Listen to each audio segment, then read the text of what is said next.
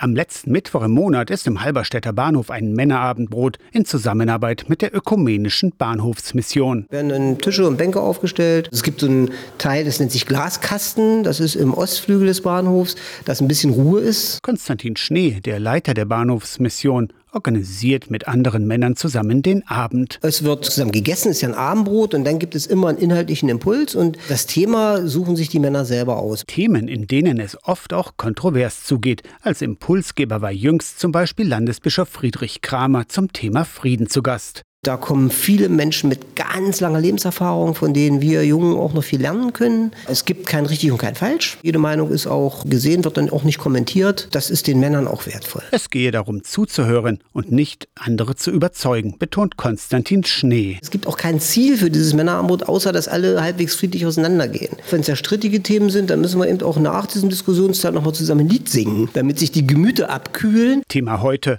Glauben, wenn einem Schlimmes geschieht. Zum Männerabendbrot kommen nicht nur religiöse Männer. Die da gerne hinkommen, weil natürlich Neugier da ist. Und wir versuchen, Themen dort zum Gespräch zu bringen und auch auf einem Niveau ins Gespräch zu bringen, das kein Stammtischniveau ist. Männerabendbrot, heute Abend um halb sieben im Bahnhof Halberstadt. Aus der Kirchenredaktion Torsten Kessler, Radio SAW.